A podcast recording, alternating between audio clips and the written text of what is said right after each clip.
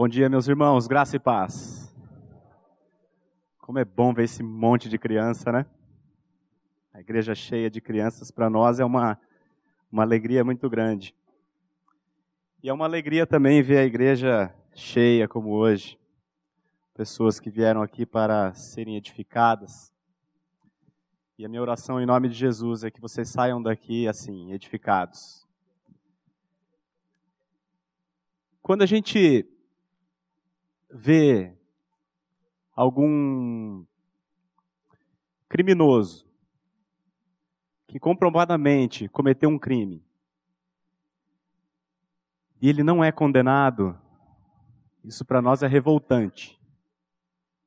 Quando a gente vê, por exemplo, a classe política roubando e nada acontece, nós nos tomamos por indignação porque nós clamamos por justiça. Aí, o que a gente precisa refletir é o seguinte: se nós, que somos pecadores, nós nos sentimos indignados ao ver a injustiça, aí eu pergunto para vocês: como pode Deus, sendo santo, santo, santo e justo, como pode esse Deus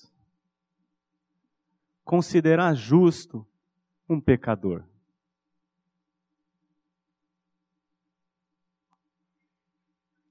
Como pode esse Deus, que é absolutamente justo, considerar um pecador como eu justo? Porque se a gente pega um juiz federal, por exemplo, e ele tem um bandido, comprovadamente foi provado que ele, que ele cometeu um crime, e esse juiz não o condena, esse juiz é imparcial. Esse juiz está sendo injusto. Agora, Deus, como pode este juiz, justo, declarar justo um pecador como eu? A proposta para esta manhã é nós respondermos a essa pergunta. Eu gostaria que os irmãos pegassem o boletim.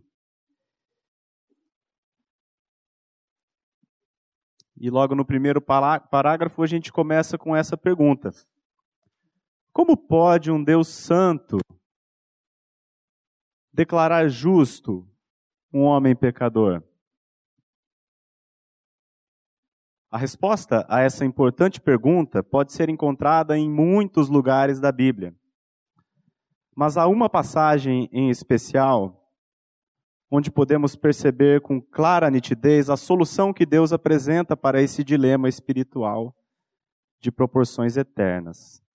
Essa passagem, meus irmãos, sobre, sobre a qual o estudo de hoje foi elaborado, encontra-se no livro de Isaías, do profeta Isaías, e vai do, do capítulo 52, versículo 13, até o capítulo 53, versículo 12.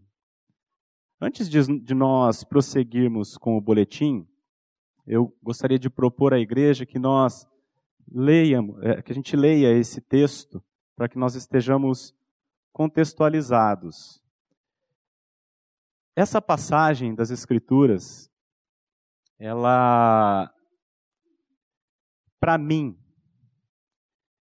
ao mesmo tempo, ela consegue me trazer muita e profunda tristeza,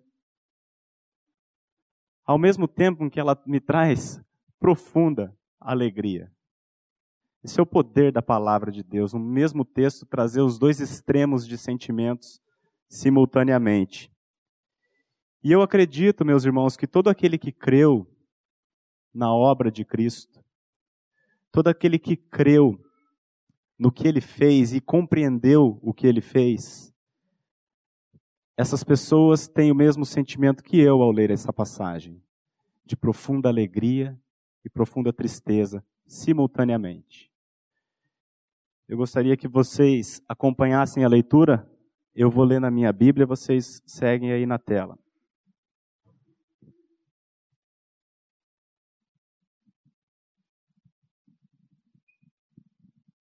De todo o tempo que a gente estiver aqui nesta manhã, este, sem dúvida, é o momento mais importante.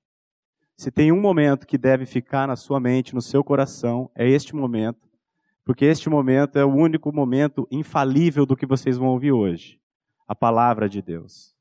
Então, se tem um, um trecho da pregação que vocês têm que prestar atenção, é agora, na leitura desse texto. O resto, se quiser dormir, eu não me importo.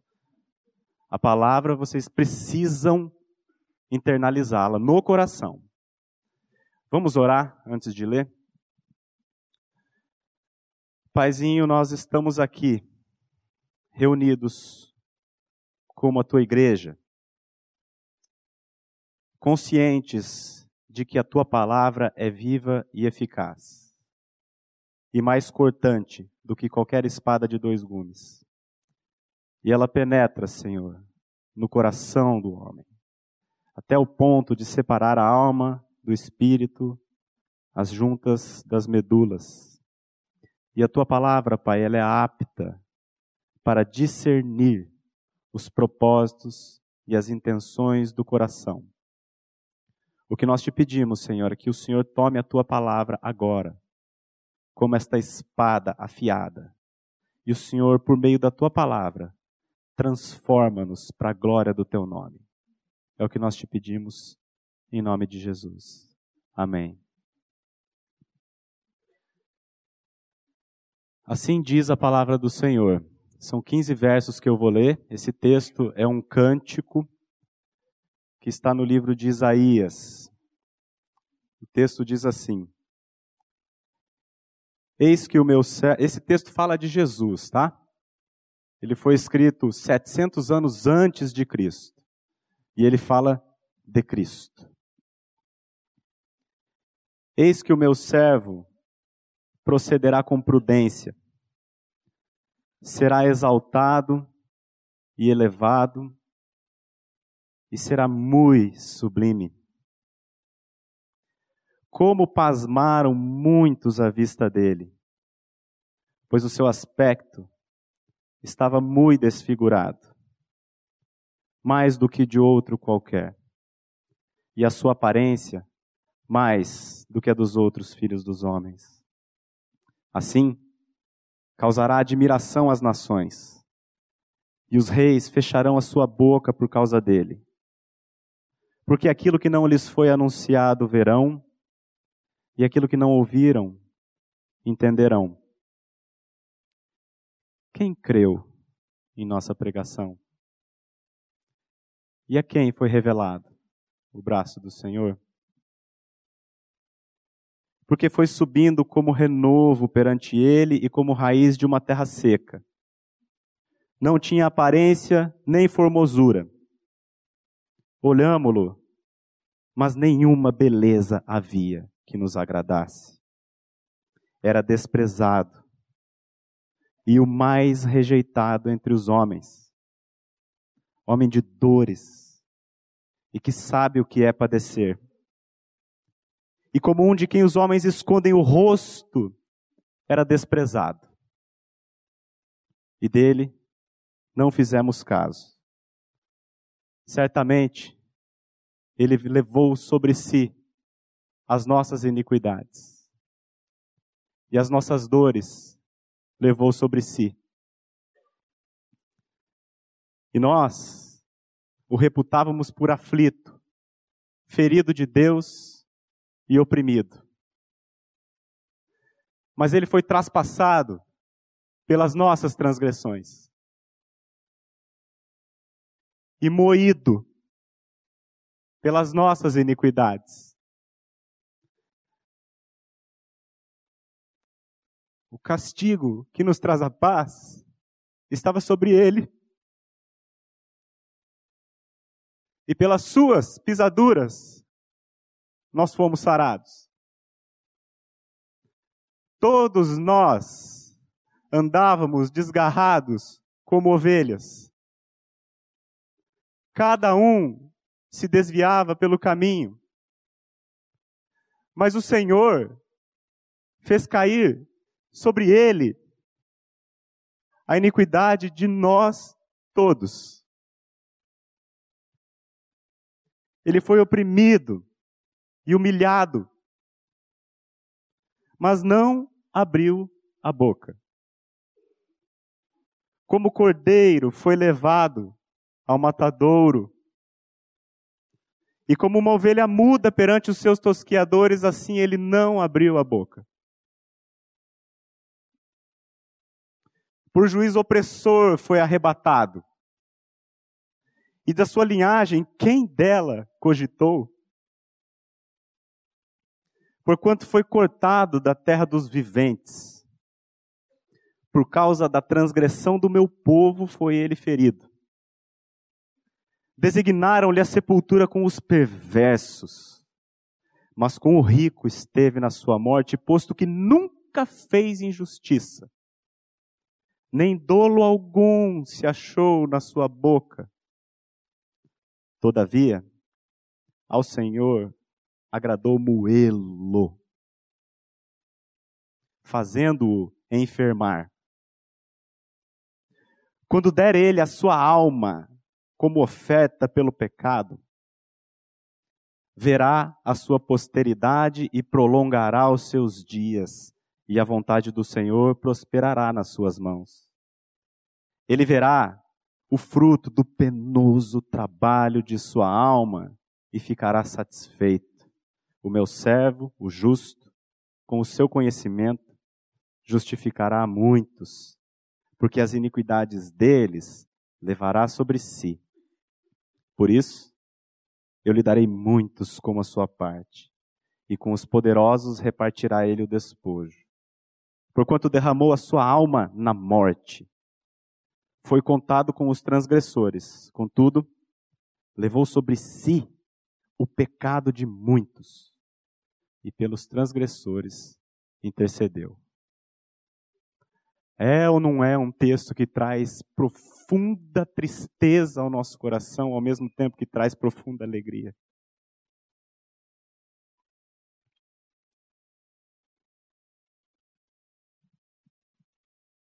Sem sombra de dúvidas, esse é um dos mais lindos textos das Sagradas Escrituras. Uma mensagem de esperança e grande salvação. Situada no livro do profeta Isaías, essa porção do Antigo Testamento é certamente a mais utilizada pelos autores do Novo Testamento como referência para anunciar o Evangelho, pois eles entenderam que na cruz de Cristo, esta linda profecia se cumpriu cabalmente e de forma poderosa. Essa porção das Escrituras que a gente leu agora do Antigo Testamento, ela é citada no Novo Testamento 50 vezes. Só nos evangelhos ela é mencionada 30 vezes. Alguns dizem que isso aqui é o evangelho, é o quinto evangelho. A carta de Paulo aos Romanos, o resumo dela é isto aqui que nós acabamos de ler. Eu chamo de o primeiro evangelho, porque foi escrito 700 anos antes dos demais. Esse trecho da palavra de Deus, conhecido popularmente como o quarto cântico do servo sofredor, nos apresenta toda a beleza da pessoa e da obra do Senhor Jesus Cristo. O objetivo do presente estudo é contemplarmos essa beleza, admirando o nosso Senhor, verso a verso. O texto abrange, o texto completo abrange 15 versículos, 52:13 a 53:12 mas devido à limitação de tempo, iremos detalhá-lo somente até o verso 6 do capítulo 53, o que já nos garante uma bela visão. Então, irmãos, o que eu gostaria hoje é que esta reunião nossa aqui, este reunir dos filhos de Deus, isso aqui não seja um mero estudo bíblico. Que nós não estejamos aqui apenas para aprender Bíblia, mas que seja um templo de contemplação da beleza do nosso Senhor Façamos desses minutos que nós temos aqui um tempo de adoração, de admiração da Sua maravilha, do Seu amor por nós demonstrado naquela cruz. A gente não vai ter tempo de, de falar do texto todo. Aliás, esse texto aqui daria uns 50 estudos bíblicos. Então, o que nós vamos fazer no tempo que nós temos é adorar o Senhor, verso a verso, até onde der. Amém? Então vocês vão ver aqui no boletim, eles, eles, a gente está com versículo por versículo e a gente vai comentando cada um deles. Antes de nós prosseguirmos, eu gostaria de fazer uma observação a vocês. Não sei se vocês prestaram atenção enquanto a gente lê o texto, que existem, por exemplo, no verso. Pode projetar, por favor? No verso. Aqui, ó. O meu servo procederá com prudência. Aqui o verbo está no futuro.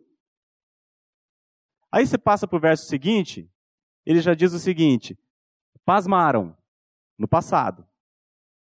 Passa para o seguinte, ele já diz causará, no futuro.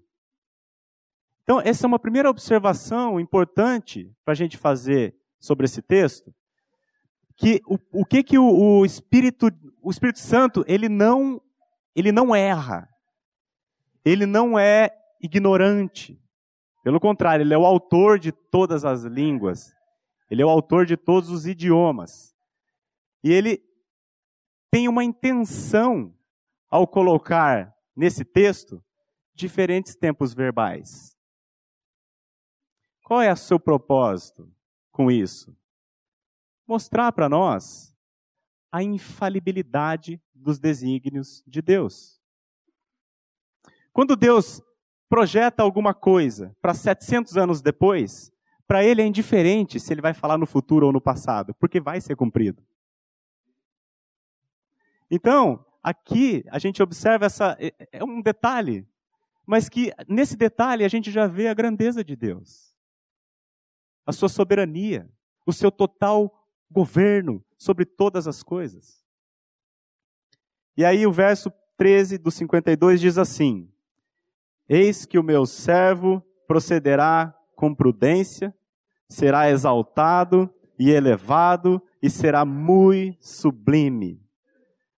Jesus foi um homem que viveu durante toda a sua vida para fazer exclusivamente a vontade do Pai. E esse é o real significado de proceder com prudência. Todo aquele que se humilha debaixo da potente mão de Deus, a seu tempo será exaltado. E é precisamente isso que se observa na vida desse humilde servo sofredor. O que nós lemos no texto agora é um servo do Senhor que se humilha, mas que ao final é exaltado.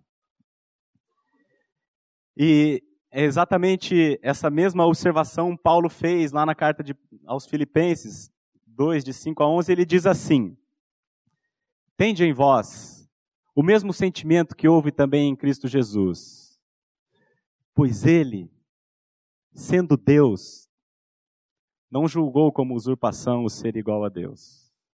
Antes, a si mesmo se esvaziou, assumindo a forma de servo, tornando-se em semelhança de homens.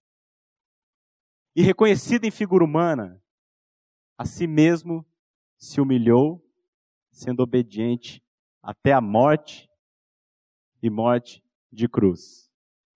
Pelo que também Deus o exaltou sobremaneira e lhe deu um nome que está acima de todo nome, para que ao nome de Jesus todo joelho se dobre, nos céus, na terra e debaixo da terra e toda língua confesse que Jesus Cristo é Senhor, para a glória de Deus Pai. Este servo que se humilhou debaixo da potente mão de Deus, pelo próprio Deus foi exaltado às maiores alturas. Um dia, todo joelho se dobrará e toda língua confessará que Jesus Cristo é Senhor. Nós temos o privilégio de já fazer isso agora, aqui. Muitos, no seu retorno, farão isso, inclusive lá no inferno. Porque lá eles vão reconhecer que eles tiveram a oportunidade de ser salvos e não quiseram. Nós, como igreja, temos o privilégio de reconhecer isso agora. Louvado seja Deus por isso. O que Isaías profetizou 700 anos antes de acontecer, Paulo apenas está anunciando aqui, depois que já aconteceu, mas ambos falam da mesma coisa. A carreira de Cristo. E a carreira de Cristo é humilhação e exaltação. Primeiro ele se humilha e depois ele é elevado às maiores alturas. As expressões que se referem à elevação deste servo, será exaltado, elevado e será muito sublime, não se tratam de meras repetições prolixas, mas nos apresentam os três estágios da sua glorificação. Um, a ressurreição dentre os mortos. Dois, a ascensão aos céus. E três, a sua coroação final quando retornar à terra para assumir definitivamente o seu governo eterno. Três vezes elevado. Como o Pai é santo, santo, santo, o Filho é elevado, elevado, elevado. Altíssimo e muito sublime. Verso 14, o que que diz? Como pasmaram muitos à vista dele pois o seu aspecto estava muito desfigurado, mais do que o de outro qualquer, e a sua aparência mais do que a dos outros filhos dos homens. Em Jesus habita corporalmente toda a plenitude da divindade, é o que diz Colossenses 2:9. Imagina habitar corporalmente numa pessoa toda a plenitude da divindade? É Jesus. Entretanto, ao invés de gerar admiração, êxtase e euforia pela sua beleza, Jesus, o Filho de Deus, o ser mais sublime do universo, gerou assombro. E as pessoas, ao vê-lo, pasmaram. Por quê? Porque ele foi violentamente desfigurado. Seu sofrimento físico teve início ainda no jardim do Getsemane, onde suou sangue, depois que seus vasos sanguíneos se romperam pela intensa descarga de adrenalina em seu corpo, causada pela angústia das coisas que ele sabia lhe haviam de suceder. O que ele teve lá é chamado de hematidrose, é muito raro, mas quando você recebe uma descarga muito grande de adrenalina, os seus vasos sanguíneos se rompem e você transpira sangue.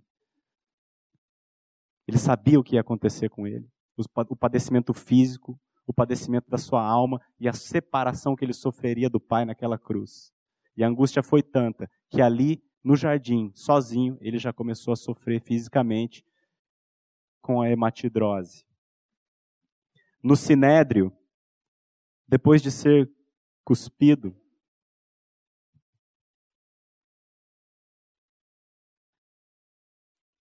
foi esbofeteado por alguns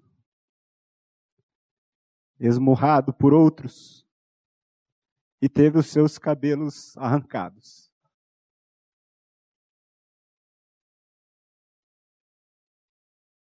Em Isaías 56 ele diz assim: O próprio Senhor oferecia as costas aos que me feriam as, e as faces aos que me arrancavam os cabelos.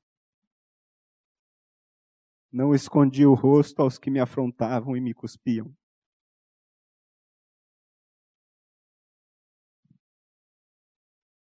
Diante de Pilatos, ele foi açoitado com instrumentos de tortura do Império Romano. No Império Romano, o açoite era assim: um cabo de madeira, e na ponta tinha várias tiras de couro, e na ponta da tira tinha lasquinha de osso.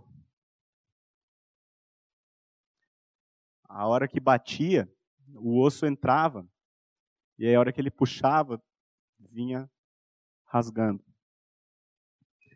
No pretório, os soldados colocaram-lhe na cabeça uma coroa feita de espinhos. E de, depois de terem cuspido nele mais uma vez, bateram na sua cabeça usando um caniço de madeira. Finalmente, no Calvário, tiraram as suas roupas com violência, né? elas foram rasgadas. E ele foi pregado na cruz. Ele foi pregado, né? Pregado. Um prego, um martelo. Foi pregado. A gente ouve tanto falar isso, mas a gente não considera, né?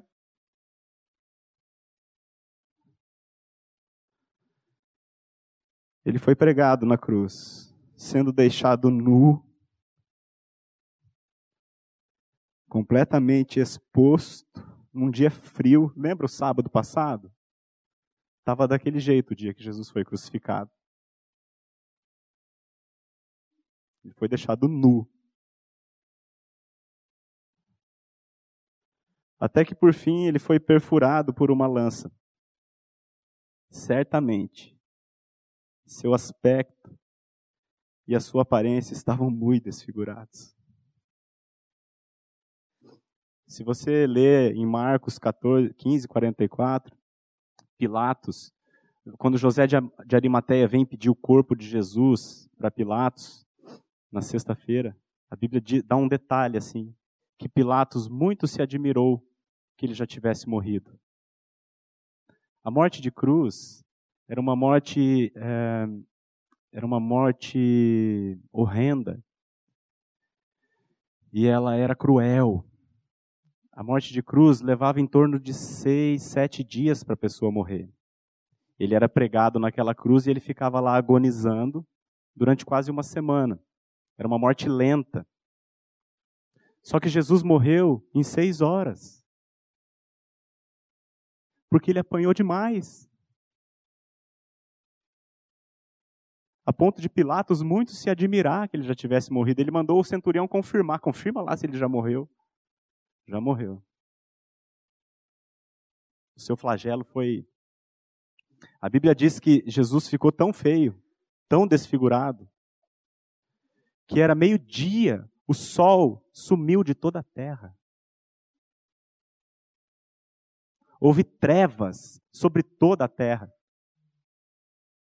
A gente canta um hino aqui que, que diz assim: Rude cruz se erigiu, dela o dia fugiu, num emblema de vergonha e dor. O sol fugiu de vergonha.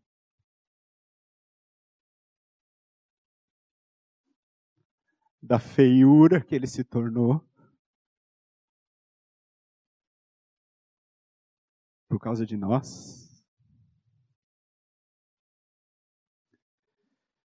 Próximo verso, o que, que diz? Assim causará admiração às nações, e os reis fecharão a sua boca por causa dele. Porque aquilo que não lhes foi anunciado verão, e aquilo que não ouviram entenderão. Quem creu em nossa pregação, e a quem foi revelado o braço do Senhor? Quem creu? Quem creu? Quase ninguém. Não obstante todos os milagres, sinais e maravilhas operados por Jesus entre o seu povo, os judeus, estes, em sua maioria, na sua imensa maioria, quase todos, não creram nele. E então, na sua incredulidade, o crucificaram. Todavia, foi justamente essa rejeição por parte dos judeus que redundou em salvação aos gentios, e isso diz respeito a nós. Aleluia! Ele veio para o que era seu e os seus não o receberam. Mas a todos quantos o receberam, deu-lhes o poder de serem feitos filhos de Deus, a saber, aos que creem no seu nome, os quais não nasceram do sangue, nem da vontade da carne, nem da vontade do varão, mas de Deus. Próximo, porque foi subindo como renovo perante ele e como raiz de uma terra seca. Não tinha aparência nem formosura. Olhámo-lo, mas nenhuma beleza havia que nos agradasse. Vocês sabem o que é um renovo? Ele foi subindo como um renovo. Quando Isaías escreveu isso aqui, a sociedade era uma sociedade agrária que mexia com agricultura. O que é um renovo? Eu tenho horta na minha casa. O renovo é o seguinte: você planta uma, um pé de couve lá, ele dá as folhas. De repente, você olha no caule, assim do lado, sai um renovo. é um broto querendo ser uma nova, um novo caule. Esse renovo, o agricultor ele vai e arranca, porque ele suga muita energia da planta e ele é inútil. Então ele arranca. É assim que Jesus foi visto. Como um inútil que precisava ser arrancado. E assim ele foi cortado da terra dos viventes. Renunciando à glória que tinha junto ao Pai, ele desceu do céu, do qual é o próprio Criador, e chegou à terra não numa maternidade para recém-nascidos, mas numa estrebaria para cavalos. Ele nasceu não numa família nobre, mas numa família pobre, que era proveniente de uma cidade igualmente desprezível chamada Nazaré. Olha o que Natanael, falou. De Nazaré pode sair alguma coisa boa?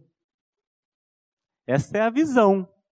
Que inclusive Natanael, que veio a ser seu discípulo. Essa é a visão que as pessoas tinham de Cristo, deste homem, Jesus Cristo. O ser humano caído, com sua mania de grandeza, jamais conseguiria ver beleza alguma que o agradasse num Deus humilhado como esse. Sabe qual é a nossa vergonha? Sabe qual é a nossa pequenez? Nós, sendo nada, pensarmos que somos alguma coisa. Sabe qual é a grandeza de Deus? Sabe qual é a grandeza de Cristo? Ele, sendo Deus, não julgou como usurpação o ser igual a Deus. Antes, a si mesmo se esvaziou, assumindo a forma de servo, tornando-se em semelhança de homens. E reconhecido em figura humana, a si mesmo se humilhou, sendo obediente até a morte e morte de cruz. O que nos, o que nos humilha diante de Deus é a nossa pretensão de querermos ser aquilo que nós não somos. E o que engrandece o Senhor diante de Deus é Ele abrindo mão de toda a sua glória por amor a um pecador como nós.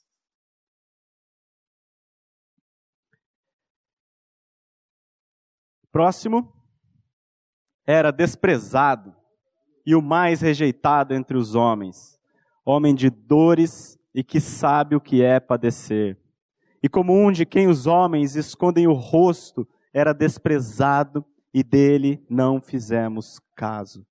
Quando eu leio isso aqui, como um de quem os homens escondem o rosto, sabe quando você está na rua, ou você está no trânsito, aí vem aquele, aquele bêbado, maltrapilho de rua, te, te pedir alguma coisa, aquele cara mal cheiroso, e aí você vira o rosto,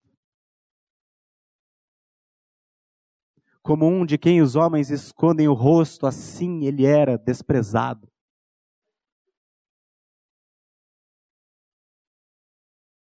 Na cruz, antes que viesse a morte, antes que a morte viesse, o Senhor Jesus esteve absolutamente só. Não apenas os seus amigos o haviam abandonado, como também o próprio Deus. Eli, Eli, Deus meu, Deus meu, por que me desamparaste? A sensação de desprezo e rejeição que recebeu por parte dos homens roubou dele até a última gota da sua dignidade humana. Veja o que ele diz no Salmo 22, 6. Mas eu sou verme e não homem, opróbrio dos homens e desprezado do povo. Jesus, além de toda a violência que ele sofreu no corpo, ele também sofreu uma forte violência na alma. Desprezado e o mais rejeitado entre os homens, homem de dores, que sabe o que é padecer. A psicologia diz que o sentimento de rejeição, juntamente com a solidão e a morte, são as piores dores psíquicas, são as dores psíquicas mais terríveis que a alma humana pode sentir. E este servo sofredor experimentou todas essas dores na sua forma mais intensa. Verdadeiramente, um homem de dores e que sabe o que é padecer. Próximo verso. Certamente ele tomou sobre si as nossas enfermidades e as nossas dores levou sobre si. E nós o reputávamos por aflito, ferido de Deus e oprimido. Mas ele foi traspassado pelas nossas transgressões e moído pelas nossas iniquidades. O castigo que nos traz a paz estava sobre ele, e pelas suas pisaduras fomos sarados. Todos nós andávamos desgarrados como ovelhas, cada um se desviava pelo caminho, mas o Senhor fez cair sobre ele a iniquidade de nós todos. Aleluia! Esse é o Evangelho. As boas novas de Deus para a salvação de todo aquele que crê. Esse é o Evangelho segundo Isaías. Esse é o primeiro Evangelho. É o Evangelho mais claro do Antigo Testamento. O homem, por conta da sua miserável condição de pecador, jamais teria a menor possibilidade de escapar da ira de um Deus santo que abomina mortalmente o pecado. Este Deus, sendo absolutamente justo, não poderia, em hipótese alguma, deixar impune nenhum pecador sequer. Se a santidade e a justiça, veja bem, se a santidade e a justiça fossem os únicos atributos do caráter de Deus, todos os homens seguiriam para a condenação eterna e de maneira absolutamente justa, pois todos pecaram. Todavia, todavia, a misericórdia e o amor também são atributos maravilhosos que fazem parte da essência desse Deus Altíssimo. Então, num ato de amor que a mente humana jamais será capaz de compreender, o Pai imputou no seu Filho todos os pecados de todos os homens que haveriam de ser salvos ao longo dos tempos. Porque Deus amou o mundo de tal maneira que deu o seu Filho unigênito, para que todo aquele que nele crê não pereça, mas tenha vida eterna. Essa é a maneira que este Deus Santo encontrou para declarar justo um pecador. Imputando no seu próprio filho as nossas transgressões. Aí você vai me dizer assim, mas ele condenou um inocente. Como pode esse Deus ser justo? Porque um Deus justo, ele condena o ímpio, ele precisa condenar o transgressor. Mas um juiz que condena um inocente, esse juiz não é justo. Você, se você fez essa pergunta no seu coração, você tem razão em fazê-la. Deus seria injusto ao condenar um inocente. Mas sabe por que, que ele não é? Porque foi Jesus que quis ele diz assim: Ninguém tira a minha vida de mim. Eu, espontaneamente, a dou. Então não é injusto porque ele quis. A Bíblia diz que Jesus, depois vocês podem ler em Hebreus 12, 2. Jesus, em troca da alegria que lhe estava proposta, suportou a cruz, não fazendo caso da ignomínia. E sabe qual é a alegria que lhe estava proposta? Você.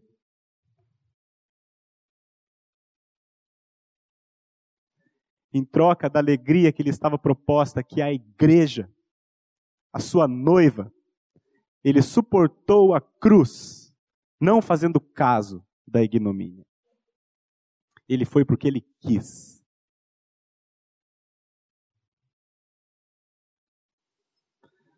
Nós que precisamos dele, o rejeitamos.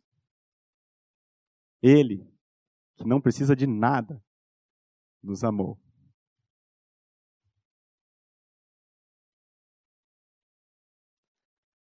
Todas as nossas transgressões deveriam necessariamente ser castigadas. Mas o castigo que nos traz a paz estava sobre ele, e pelos seus sofrimentos nós fomos sarados. O corpo santo e perfeito do Senhor recebeu toda a ira de Deus contra o pecado, e por isso a aparência de Jesus ficou tão desfigurada naquele dia, como a gente lê em 2 Coríntios 5. Aquele que não conheceu o pecado, ele o fez pecado por nós, para que nele fôssemos feitos justiça de Deus. Essa é a maneira que o Deus Santo utilizou para declarar justo o pecador. Romanos 5. Justificados, pois, mediante a fé, temos paz com Deus, por meio de nosso Senhor Jesus Cristo. Não é bom isso? Justificados, pois, mediante a fé nesta obra que nós acabamos de ler, nós temos paz com Deus. Por meio do nosso Senhor. Na cruz de Cristo, a justiça de Deus foi plenamente satisfeita. E a sua ira contra o pecado que pesava sobre nós foi definitivamente aplacada. Salmo 85, 10 diz que a justiça e a paz se beijaram. Na cruz de Cristo, todo o pecado foi castigado. E nós encontramos a paz com Deus. Martinho Lutero, no século XVI, ao tomar conhecimento dessa magnífica obra, pela fé, fez a seguinte oração. Veja a oração de Martinho Lutero. Senhor Jesus, tu és a minha justiça. Eu gostaria até que nós lêssemos e orássemos isso. Senhor Jesus, tu és a minha justiça e eu sou o teu pecado. Tomaste sobre ti o que de fato era meu e ainda colocaste sobre mim o que era teu. Tu te tornaste o que não eras para que eu me tornasse o que não sou. O pecado para que o pecador pudesse se tornar um filho de Deus. Não é lindo isso? Concluímos o presente estudo repetindo a pergunta de Isaías no verso, no versículo 51. Quem creu em nossa pregação? Irmãos, os judeus tinham tudo. Eles tinham a profecia, eles tinham as promessas, eles eram o único povo que tinha acesso à palavra de Deus. Eles tinham a faca e o queijo na mão. E quando o Messias veio, quando a promessa chegou, ninguém creu. Ou quase ninguém. Nós temos mais do que as promessas. Nós temos o fato consumado. Eles olhavam para frente, nós podemos olhar para trás e ver a ressurreição de Jesus. Nós estamos no ano 2019 depois dele. Este homem, Deus, dividiu a história da humanidade. É um fato. Portanto, nós temos mais do que os judeus tinham. Mas ainda assim, tem gente que não crê. Quem creu em nossa pregação? E a quem foi revelado o braço do Senhor? Essa maravilhosa salvação que Deus proporcionou ao homem na cruz de Cristo é absolutamente real, eterna e inteiramente gratuita. Todavia, ela não é de todos mas somente daqueles que creem. Essa salvação pertence àqueles que, pela graça, reconhecem a sua miserável condição de pecador e, arrependidos, invocam o nome do Senhor para receberem misericórdia. Meus irmãos, a salvação é para qualquer um, mas não é para todo mundo. Ela está disponível para qualquer pessoa, mas não é para todas as pessoas. É somente para aquele homem ou mulher que, pela graça, discerniu a realidade a seu respeito. É aquele que, olhando para dentro de si, reconhece a sua morte, a sua condição, e reconhece que não tem a menor condição de transformar essa realidade. Então, este pecador arrependido daquilo que ele é, põe a cara no chão e invoca o nome do Senhor e clama por misericórdia. A Bíblia diz que todo aquele que invocar o nome do Senhor será salvo. A Bíblia diz que o Senhor não rejeita nenhum pecador. Então essa salvação é para qualquer pessoa, mas não é para todo mundo.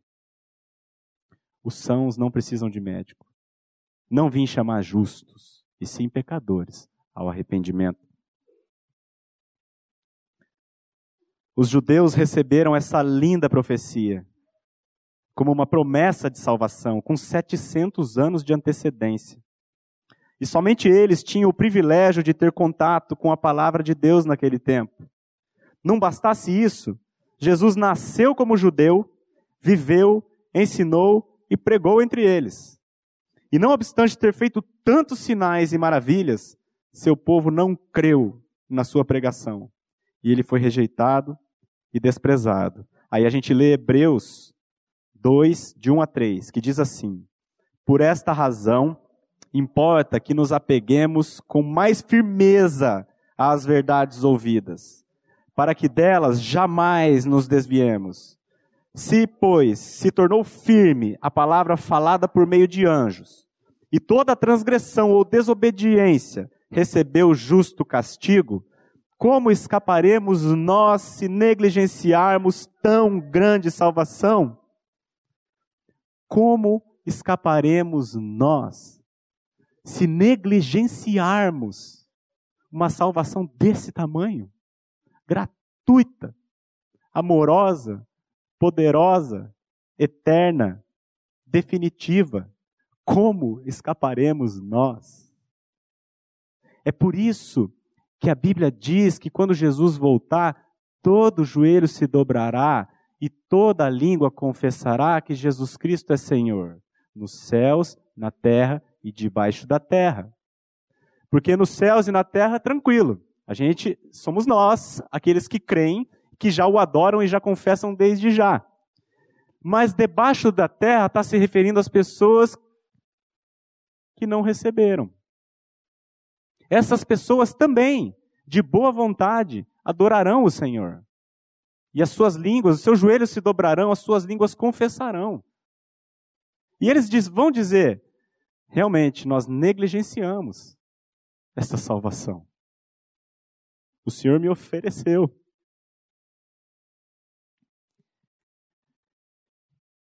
Para a gente concluir, meus irmãos, eu quero dizer qual que é a aplicação pra, na vida de vocês disso que nós estudamos hoje.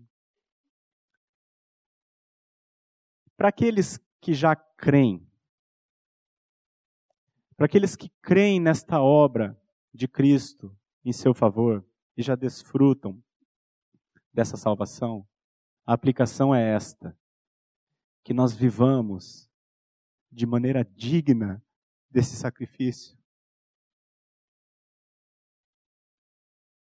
levando em consideração tudo que ele fez, vivamos de maneira que venha a honrar a pessoa do nosso Salvador.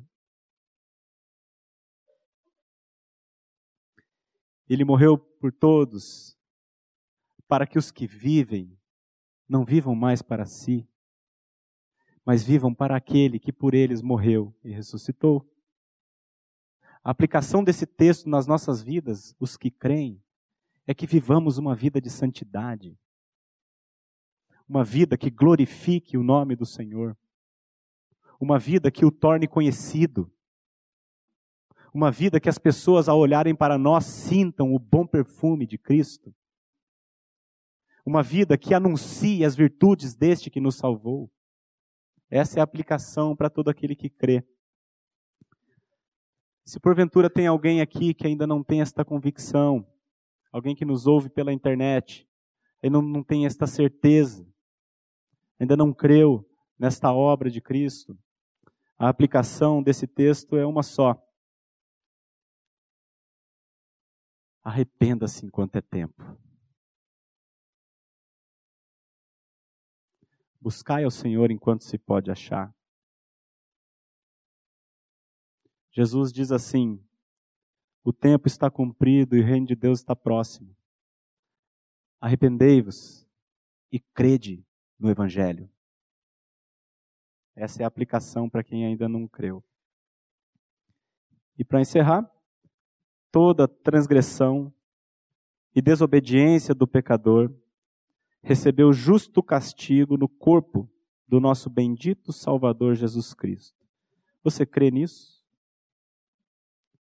Que o Senhor nos dê fé para que essa tão grande salvação seja uma realidade em nossas vidas. Amém? Vamos orar?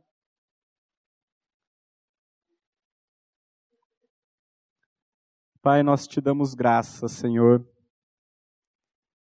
porque a justiça e a santidade, não obstante serem atributos maravilhosos do teu caráter, eles não são os únicos. O teu caráter também inclui a misericórdia e o amor e a graça. Nós te agradecemos, Senhor, porque o Senhor amou o mundo de tal maneira que o Senhor deu o teu filho unigênito para que todo aquele que nele crê não pereça, mas tenha vida eterna. Nós agradecemos o nosso Senhor Jesus Cristo pela grandeza do teu amor, pela sublimidade da tua pessoa e da tua obra, que de maneira espontânea, voluntária, altruísta, resolveu, por conta própria, assumir toda a nossa culpa e levar sobre o seu corpo santo toda a ira de Deus naquele madeiro. Senhor Jesus, nós te louvamos porque o castigo que nos traz a paz estava sobre o Senhor e pelas tuas pisaduras, que não foram poucas, Pai, nós fomos sarados. Clamamos a Ti, Senhor, que o Senhor nos abra os olhos do, do coração, nos abra o entendimento, Pai, para compreendermos a grandeza dessa salvação. Para que de forma digna nós vivamos aqui sobre essa terra, de modo a glorificar o Teu nome e te tornar conhecido. Guarda cada um dos meus irmãos aqui, abençoa cada um deles e frutifica esta palavra que foi lançada no coração, frutifica na vida deles, nas suas casas, nos seus relacionamentos, nas suas vidas, Pai. Pedimos tudo isso, Senhor, para que o teu nome seja glorificado. É o que nós te pedimos em nome de Jesus. Amém. A Livraria PIB Londrina procura selecionar cuidadosamente seus títulos e autores a fim de oferecer um conteúdo alinhado com o Evangelho de Jesus Cristo. Bíblias, livros de teologia, devocionais, literatura infantil, biografias, comentários bíblicos e muito mais. Dispomos também de um acervo de CDs e DVDs das mais de 5 mil mensagens ministradas na primeira Igreja Batista em Londrina. Visite a Livraria PIB Londrina e conheça ainda mais. Livraria PIB Londrina, de segunda a sexta, das 13h30 às 18 horas. Endereço na Avenida Paraná, 76A, próximo ao Calçadão, bem no centro de Londrina. Ligue para 3372 8921 ou acesse o site www.livrariapiblondrina.com.br.